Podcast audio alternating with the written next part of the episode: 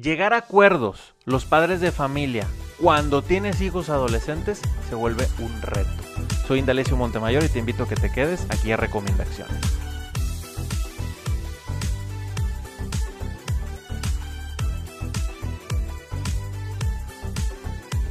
En esa etapa de tu hijo o de tu hija adolescente está la impaciencia, la hostilidad, la incomodidad, el desorden, el mutismo y muchas otras cosas más que caracterizan la vida y el comportamiento natural de un hijo adolescente.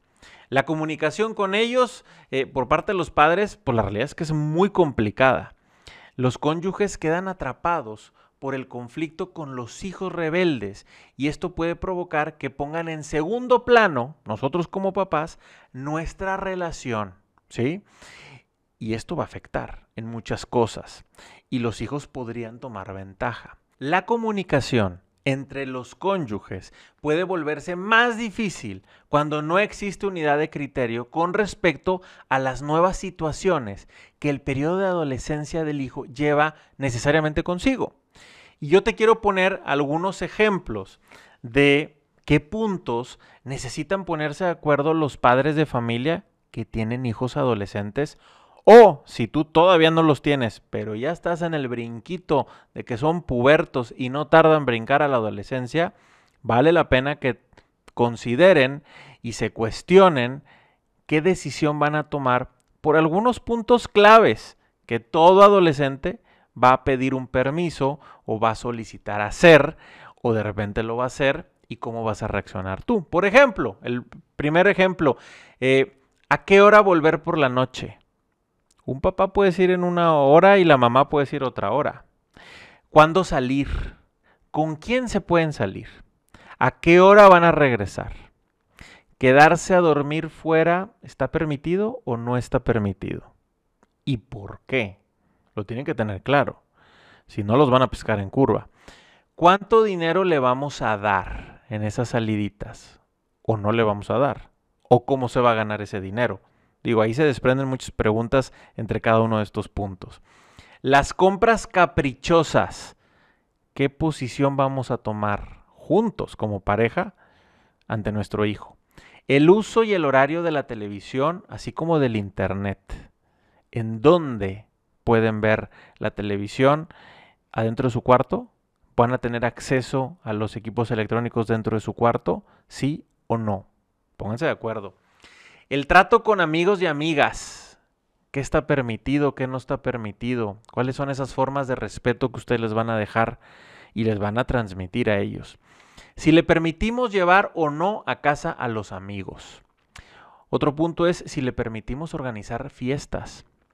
O también si le permitimos dejarlos solos en las fiestas. O va a haber alguna condición para permitirle que vaya a una fiesta a nuestro hijo. Tiene que haber algún adulto tiene que estar qué. Estemos preparados. Y por último, ¿qué hacer si le va mal en sus estudios? ¿Qué consecuencia va a haber? Porque el papá puede decidir algo y la mamá puede decir otra cosa. Y saben a quién le va a preguntar el hijo, ¿verdad? Pues al que esté, tenga la posición más flexible o menos negativa para él. Es necesario que los cónyuges se esfuercen de todos los modos posibles por recuperar una gran unidad. Y es que nos distrae el día a día, nos distrae las ocupaciones, nos distrae la edad de este hijo adolescente que tiene una necesidad muy particular y los que tenemos a lo mejor otros hijos de diferentes edades, pues también estamos distraídos en otras cosas con ellos. Pero en la adolescencia requieren una atención, así como los demás, especial. Si ustedes tienen criterios distintos lo más probable es que surjan discusiones y discordias y que van a ser nada provechosas para el bien de ustedes y el de sus hijos. Estas diferencias de perspectiva que pudieran ustedes llegar a tener no se debe de ver como una guerra campal en el que a veces se convierte en un intercambio de tú nunca y tú siempre y tú por qué opinas si no estás y además pues yo soy el papá y tú estás mal.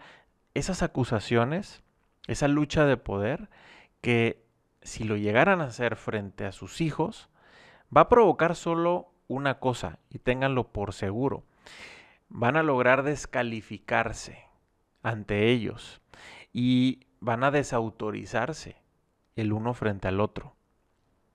Y eso es un gran daño que le estamos haciendo a nuestros hijos cuando nosotros caemos en este tipo de conflictos.